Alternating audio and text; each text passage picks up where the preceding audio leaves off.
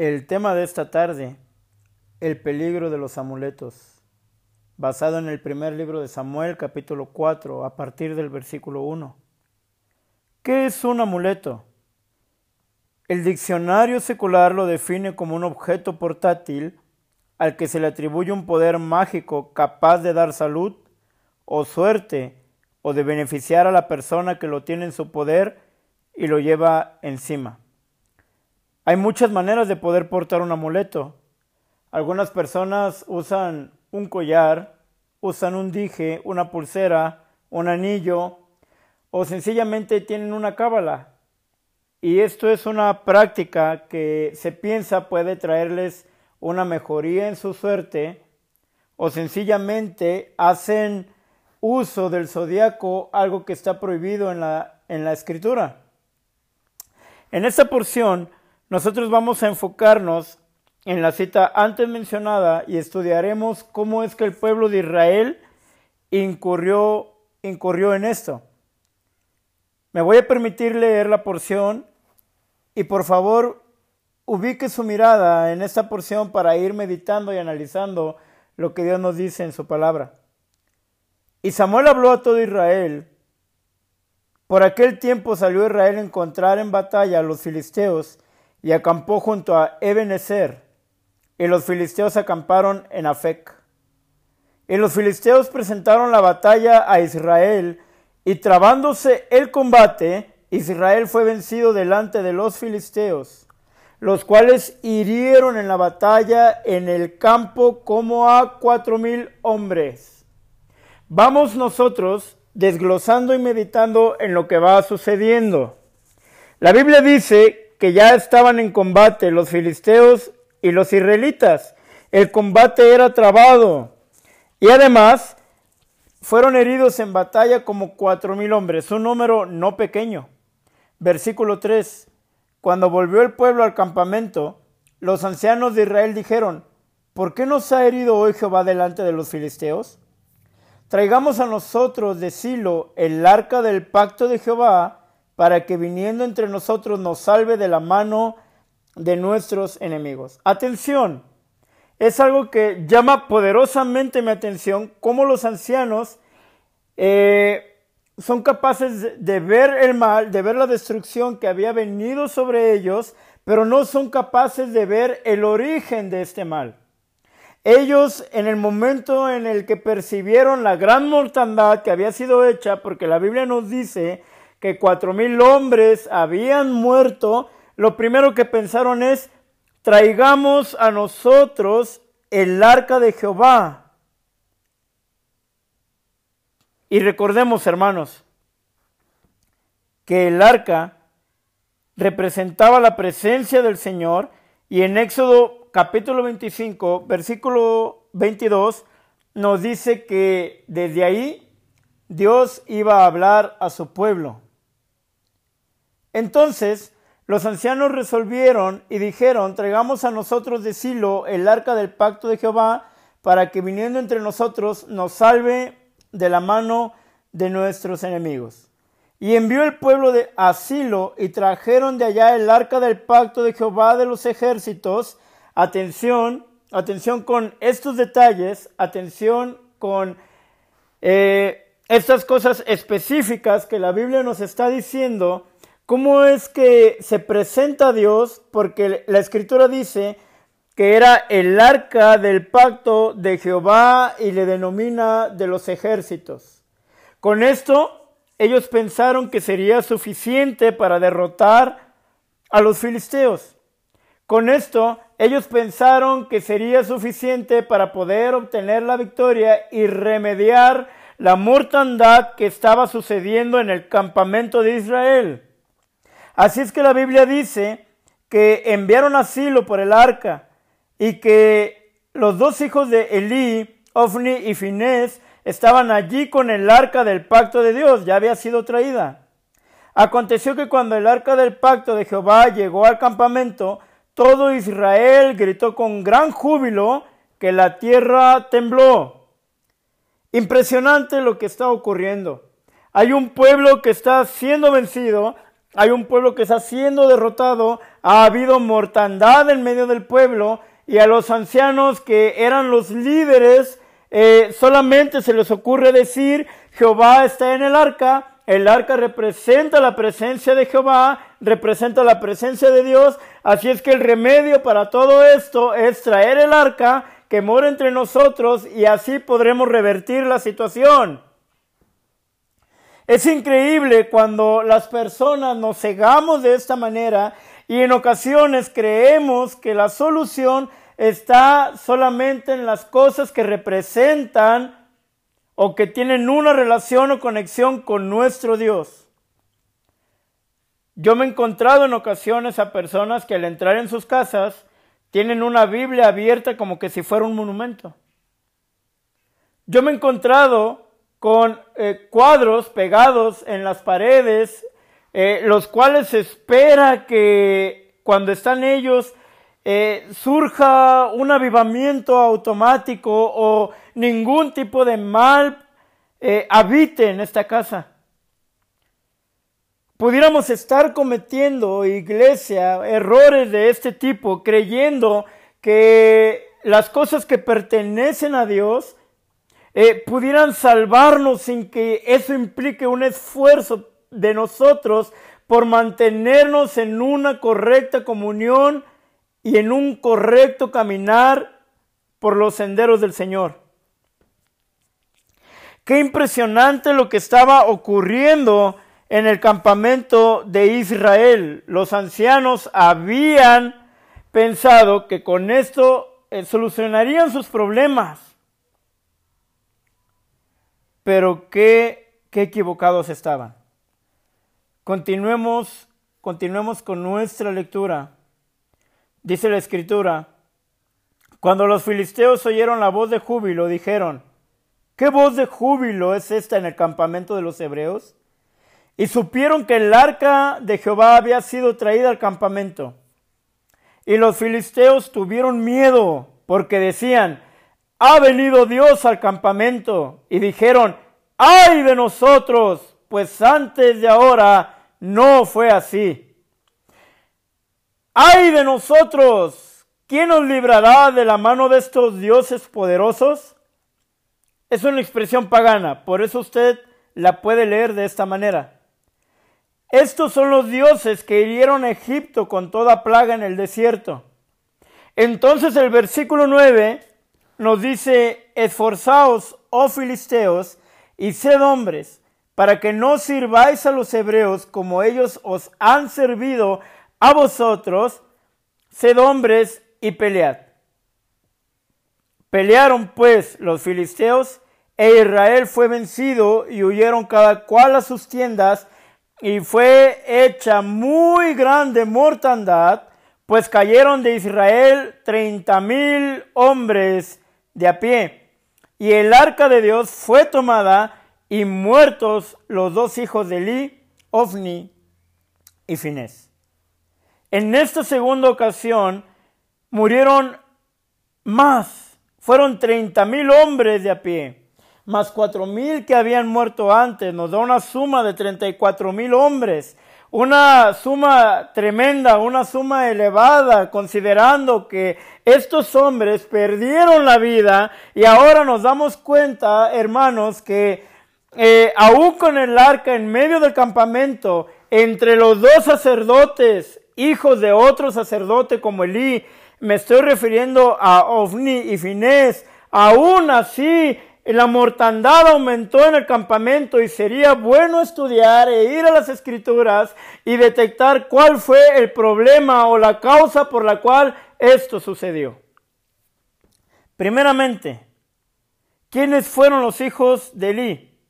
Ofni y. Le daré algunas referencias. En el versículo 12 del capítulo 2, la Biblia nos dice quiénes eran estos hombres. Los hijos de Eli eran hombres impíos y no tenían conocimiento de Jehová. Impresionante.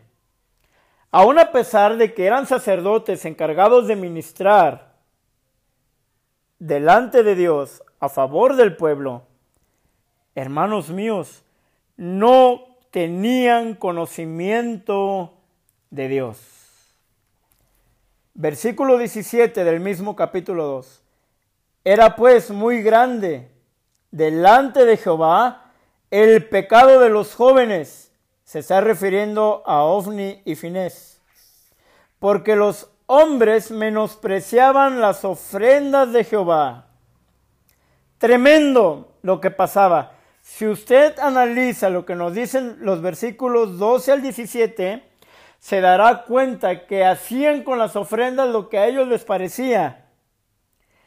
El versículo 25 nos dice lo que su padre, el sacerdote Elí, les dijo cuando les reprendió. Si pecare el hombre contra el hombre, los jueces le juzgarán. Mas si alguno pecare contra Jehová, ¿quién rogará por él? Pero ellos no oyeron la voz de su padre, porque Jehová había resuelto hacerlos morir. Qué tremendo. Qué tremendo, hermanos. Me voy a brincar hasta el versículo 33 y 34. Estamos aún en el capítulo 2 del primer libro de Samuel. El varón de los tuyos que yo no corte de mi altar, le está diciendo Dios a Elí, será para consumir tus ojos y llenar tu alma de dolor, y todos los nacidos en tu casa morirán en la edad viril. Y te será por señal esto que acontecerá a tus dos hijos, Ofni y Finés. Ambos morirán en un día. Tremendo, tremendo lo que está pasando. Y ahora hay mortandad en el pueblo, mueren cuatro mil hombres, el arca es mandada a traer por los ancianos, van por ella a Silo, y Finés se encuentran eh, alrededor de ella y cuando esto sucede hay una segunda batalla, un segundo enfrentamiento y mueren ahora treinta mil hombres. ¿Qué ha pasado? ¿Qué ha pasado? ¿No se supone que la presencia de Dios estaba en medio de ellos? ¿No se supone que ahora con el arca eran invencibles? ¿Cuál fue pues la razón por la cual hay mortandad, incluso una mayor mortandad que la anterior, aun cuando el arca moraba en medio del campamento? Hermanos, esto es una regla general de cristianismo que no solamente la encontramos en el Nuevo Testamento. En el Antiguo Testamento lo vemos porque hay pecado del pueblo delante de Dios, porque sus sacerdotes no están caminando en sabiduría, en integridad, en santidad, porque no están haciendo la labor sacerdotal que les corresponde como debe de ser, como Dios lo ha determinado, y por tanto el Señor está airado. Es importante que observemos, hermanos, que la santidad de Dios puede llegar a ser ofendida. Es importante que observemos de cómo hacemos las cosas. En esta ocasión, en esta porción que estamos estudiando, ellos pensaron que los problemas se resolverían con la presencia del arca. Y mire, ¿cuántos de nosotros a veces no actuamos y pensamos de esta manera? Un ejemplo son las reuniones que podamos estar teniendo los miércoles, los domingos o quizá cada día en su casa. Porque sencillamente abrimos la Biblia, pero no la meditamos, solamente damos una ojeada porque podemos estar escuchando un sermón y no estarle poniendo atención, no estar meditando en lo que Dios está hablando, porque pudiéramos, hermanos, estar orando de una manera vana, de una manera muy sutil, de manera que no hay una comunión, no hay un contacto espiritual con nuestro Dios. En el versículo 13 nos dice que el pueblo volvió al campamento y los ancianos de Israel se hicieron una pregunta. ¿Por qué no se ha herido hoy Jehová delante de los filisteos? Entonces, ellos mismos buscaron la respuesta. El Señor no se las dio. Mire, continúe leyendo. Dice, traigamos a nosotros de Silo el arca del pacto de Jehová para que viva para que viniendo entre nosotros nos salve de la mano de nuestros enemigos. Yo no leo en ninguna parte de esta porción que ellos hayan dicho, postrémonos, arrepintámonos, vayamos al Señor porque hemos pecado en gran manera. Ofni, Finés, sacerdotes que están al frente, vengan, intercedan por nosotros delante del Santísimo Dios. Yo no, yo no, yo no puedo leer esto en las escrituras, hermanos. No lo contiene. Antes, antes de todo esto, los ancianos se preguntan, ¿por qué el mal? Y jamás dicen, vayamos a Dios en busca de la respuesta. No, ellos solitos lo, lo plantean. Traigamos a nosotros de Silo el arca del pacto de Jehová. Y peor aún, para que viniendo entre nosotros nos salve de la mano de nuestros enemigos. Cuando el arca llegó, dice la Biblia que todo Israel gritó con gran júbilo que la tierra tembló. Tanto era así el júbilo cuando vieron que el arca venía. Y esto, hermanos míos, es un amuleto. Porque ellos estaban confiando y creyendo más en el arca de Dios que en el Dios del arca. Porque el pueblo de Israel tenía su mirada puesta en un objeto hecho por manos de hombres, que en aquel que con su sola palabra creó el universo. Es muy fácil que nosotros perdamos y desenfoquemos nuestra mirada del Creador y sustentador de todas las cosas. Así que la Biblia nos dice que los filisteos se esforzaron y pelearon y vencieron y ahora los muertos de Israel no eran cuatro mil, eran treinta mil. La Biblia nos dice que el arca de Dios fue tomada y muertos los dos hijos de Elí, Ofni y se cumplió la palabra que Dios le había dicho a Elí, que leímos hace un momentito en el capítulo 2, versículos 33 y 34, de que sus hijos iban a morir en un solo día. La superstición de los israelitas fue vencida por el valor de los filisteos. Esta vez la derrota fue total. Los soldados del Señor no regresaron a su campamento, sino a sus hogares, alejándose del campo de batalla. Murieron treinta mil israelitas, treinta y cuatro mil israelitas, quizá algunos esposos, padres de familia, algunos que verdaderamente confiaban en el Señor, algunos que verdaderamente temían al Señor, algunos que verdaderamente buscaban tener comunión con el Señor, pero a raíz de la indolencia y negligencia de los sacerdotes, de los líderes, de aquellos que tenían que estar al frente del pueblo, vino esta gran derrota y mortandad. Tremendo. Así es que los amuletos, la superstición, hermanos, no nos sirve de nada. Hay que ir siempre arrepentidos y con una actitud de humildad y sumisión para nuestro Dios. Hay que ir siempre, hermanos míos, a tener comunión directa con nuestro Dios a través de su Santo Espíritu que ya mora en nosotros y no a través de objetos, no a través de todo aquello que represente o que nosotros queramos que tenga conexión con el Señor. Yo no estoy diciendo que usted no cuelgue un cuadro en su casa, puede hacerlo. Un cuadro que tenga un versículo. Un cuadro que a usted le pueda animar a leer la Biblia.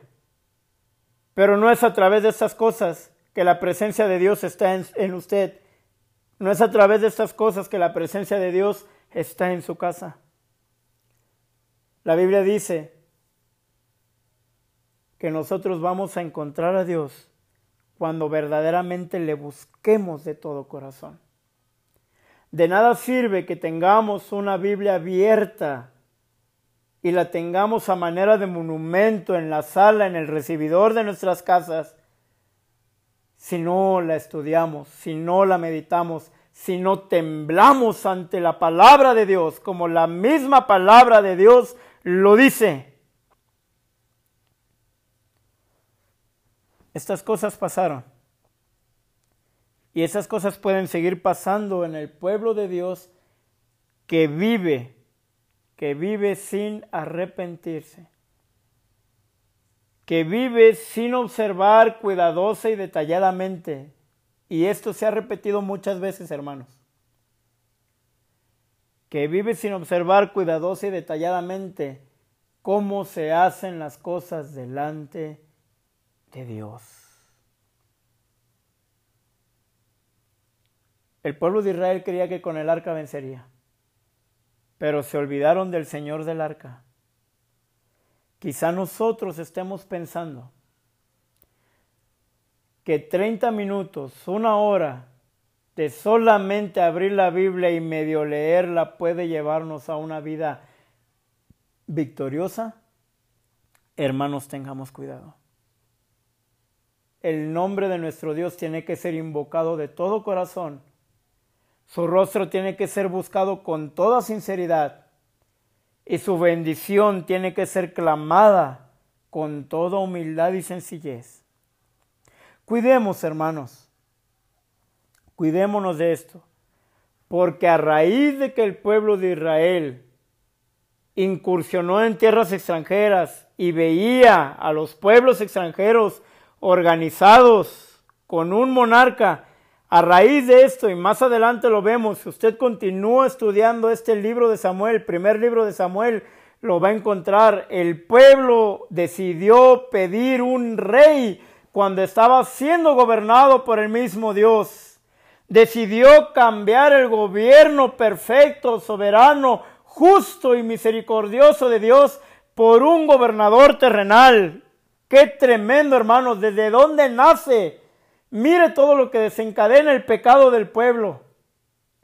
Es por eso que tenemos que tener cuidado, hermanos. Es por eso que nuestro Dios tiene que ser objeto de nuestra adoración diaria. Es por eso que su palabra debe morar en nuestros corazones. Es por eso que su temor debe de estar con nosotros, porque nada falta a los que temen al nombre del Señor. ¿Por qué no nos deshacemos de todo esto, hermanos? ¿Sabe que aún esas oraciones vacías, sin sentido, sin conocimiento de Dios, pueden llegar a ser un amuleto si usted confía en ellas?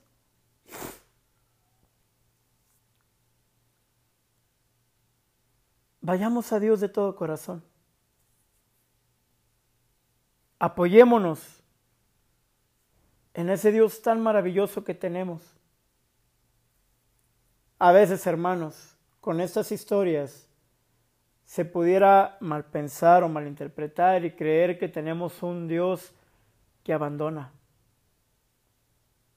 El pueblo de Israel, hermanos, fue abandonado.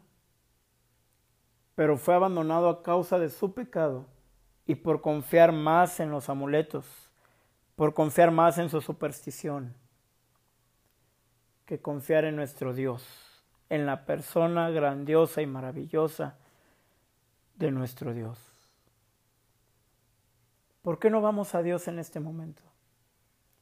Si usted ha escuchado esta enseñanza y verdaderamente ha llegado a su corazón y usted dice, Señor, yo quiero vivir una vida más, más apegada a ti, con una comunión más íntima. Quiero vivir invocando tu nombre, temiendo y temblando ante tu palabra. Quiero que ella me guíe, Quiero que tu Santo Espíritu gobierne mi vida, gobierne mi hogar y gobierne mi familia. ¿Por qué en esta tarde usted no se dobla, no se pone de rodillas, no dobla sus rodillas y clama al Señor y se deshace de toda superstición y amuleto y que incluso nosotros pudiéramos decir, pues estoy haciendo lo que Dios me manda, pero cuando vemos en la Biblia que Dios mismo nos dice, no, porque si no lo haces de todo corazón, no cuenta. Porque no se trata solo de leer la Biblia, sino de escudriñarla. La Biblia no me manda a leer la Biblia, la Biblia me manda a escudriñar la Biblia. Podemos leer muchos otros libros. Los incrédulos pueden leer la Biblia y pueden comprenderla, pero la Biblia dice que las cosas espirituales se han de discernir por el Espíritu. Así es que hermanos, tengamos esta comunión aunque usted y yo seamos creyentes y solamente pretendemos darle una leidita por encimita a, a la Biblia, no la vamos a entender si no pedimos la ayuda y el discernimiento que el Espíritu Santo nos pueda dar. Que esta enseñanza sea de bendición, hermanos, y que podamos mejorar nuestra calidad de vida espiritual y que todo esto nos ayude a bien, nos ayude a crecer y que podamos darle al Señor lo mejor de nosotros. Bendito sea nuestro Dios, porque por su misericordia, hermanos, no hemos sido consumidos, porque nunca decayeron sus bondades y porque en esta mañana usted fue testigo de su misericordia renovada. Motivos suficientes para alabar al Señor, ¿no lo cree? Que Dios les bendiga.